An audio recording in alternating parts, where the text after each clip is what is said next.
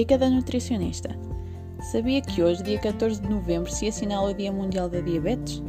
Esta data tem como objetivo consciencializar toda a população para a diabetes, de forma também a tentar travar o crescimento desta pandemia. Sabia que a diabetes é das doenças não transmissíveis mais comuns, com elevada prevalência e incidência? De momento, estima-se que cerca de 415 milhões de pessoas em todo o mundo sofrem de diabetes, valor este que tende a aumentar. Em Portugal, é dos países europeus com a maior taxa de prevalência de diabetes, com cerca de 13,3% da população com idades entre os 20 e os 79 anos, onde cerca de 44% desconhece ter esta doença e cerca de metade dos casos são a diabetes tipo 2.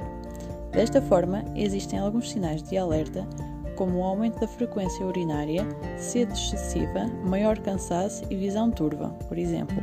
Por outro lado, de forma a ter uma melhor qualidade de vida e consecutivamente prevenir esta doença e não só, opte por uma alimentação saudável e equilibrada, bem como a prática de exercício físico.